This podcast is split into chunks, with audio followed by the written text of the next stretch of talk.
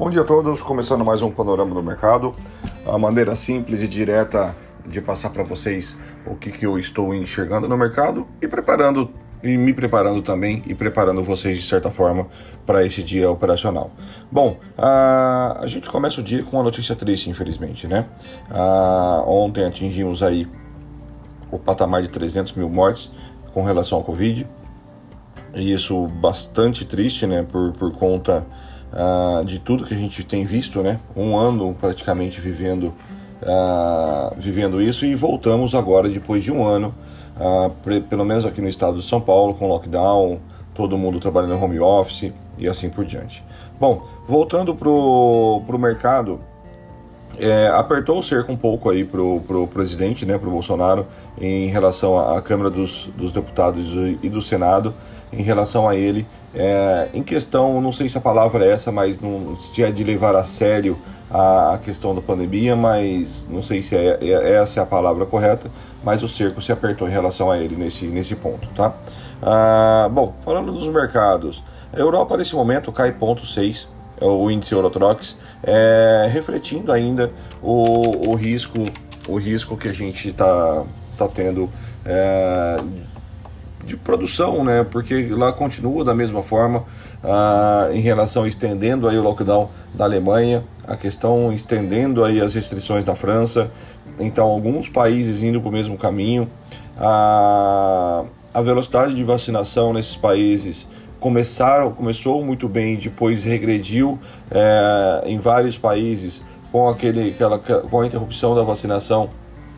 A, por contraindicações, né? Então a gente teve a gente teve esse, esse percalço no meio do caminho aí e onde acabou afetando os mercados por lá e mercado neste momento é, cai ponto 68. Também é, cai ponto 69, perdão. Também nesse momento a expectativa por lá é, da fala, tipo assim, da, da reunião do bloco europeu em relação à economia, que vai ser hoje, então há uma expectativa bastante grande em relação a isso, tá? Mais cedo a gente teve as bolsas é, japonesas fechando com 1,14 de alta, a China fechou com 1,10 de baixa, praticamente no 0 a 0, né? Os futuros americanos neste momento trabalham também no 0 a 0 com 0,11 de baixo o S&P e ponto é ponto, ponto 11 de baixo o S&P e ponto 10 de baixo o Dow Jones. É, Rodrigo, o que, que afetou o mercado americano? O que afetou o mercado americano foi a fala do Powell ontem é, e, e, tudo que a gente está vendo por lá em relação a, a, a andar a o pacote de estímulo começar a fazer efeito na economia, inflação começar a se controlar, perder um pouco de volatilidade, os índices de inflação sobre o tesouro americano uh, continua bastante volátil ainda. Há esse temor, esse risco de inflação mais alta por lá, e isso acaba tendo acaba tendo um impasse do investidor é, sobre bolsa americana. E tem uma expectativa muito grande da aprovação do pacote de 3 trilhões de dólares para auxílio aí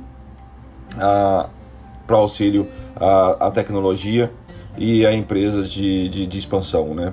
Então isso é bastante, bastante interessante, tá? Essa expectativa também de mais um, um pacotão americano aí para auxiliar as empresas uh, de expansão e tecnologia. Isso pode impulsionar principalmente a bolsa Nasdaq aí, tá?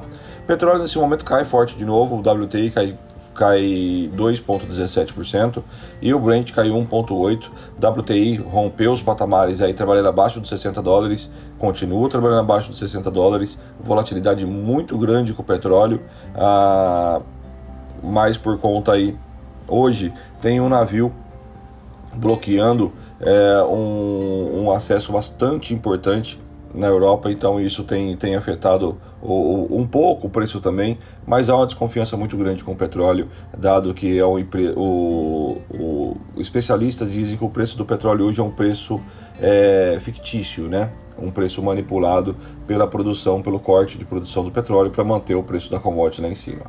Bom, uh, pessoal, hoje no calendário econômico nós temos aí às 9h30 da manhã PIB trimestral, às 9h30 também pedindo iniciar seguro-desemprego, então bastante forte já na abertura do dia.